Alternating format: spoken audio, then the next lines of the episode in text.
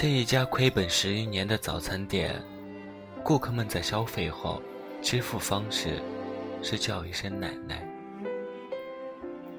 这是真实故事计划的第一百零四个故事。从我家到工作的地方，距离并不远，走路半个小时就能到。有时候为了健身，我每天都会跑着去上班。为了将跑步时间延长到四十分钟以上，我重新规划了一条路线。途中会经过一条老旧居民区的小巷子，巷子里有一个佝偻着身子的老奶奶，摆了一个小摊点，招呼孩子们吃早餐。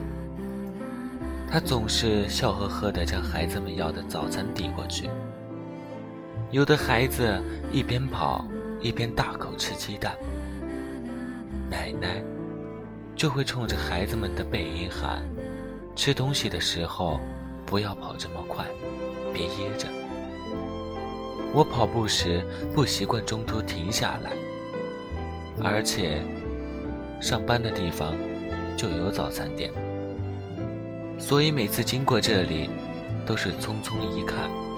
没有停下来过。我记得那是入秋后的一天，早上天气有些冷。跑到这里时，食物的香味扑鼻，我决定偷个懒，吃个早餐，再去公司。我在摊位旁的小方桌前坐下来，奶奶，麻烦给我下碗粉。奶奶笑着应了一声，片刻功夫。就给我端上来一碗粉，分量不多，但味道不错。汤是熬了很久的猪筒骨汤，我连汤带粉吃了个干干净净，觉得浑身暖洋洋的。吃饱喝足，我习惯性的掏出了五块钱，道了声谢，就准备离开。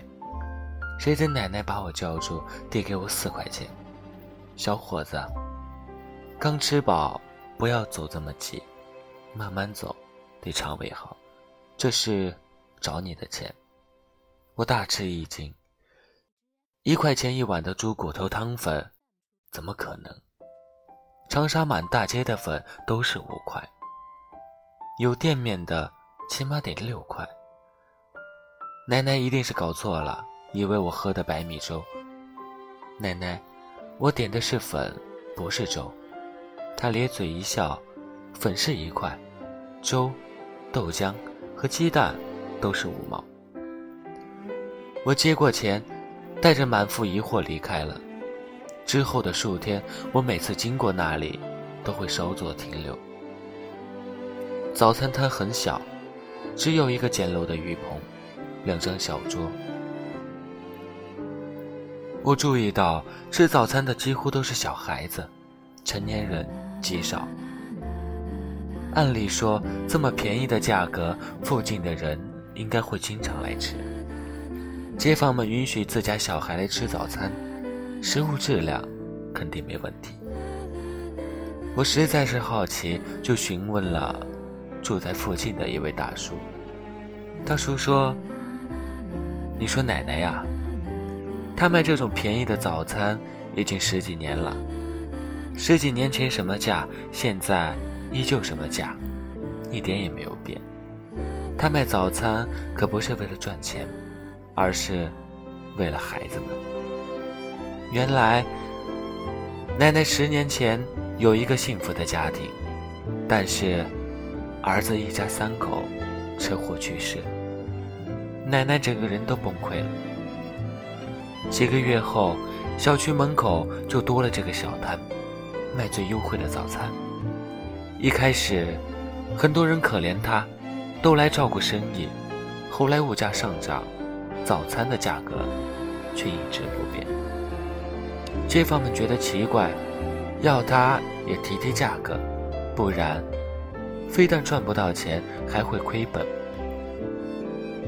早餐奶奶说：“我摆这个摊子不是为了赚钱，只是……”想听听孩子们喊我一声奶奶。这个时候，街坊们才反应过来，原来奶奶以前也有个可爱的小孙子。从那以后，街坊们有意识的互相转告，大人们不再去吃早餐，只让孩子们去，而且要求孩子们买早餐的时候，必须喊一声奶奶。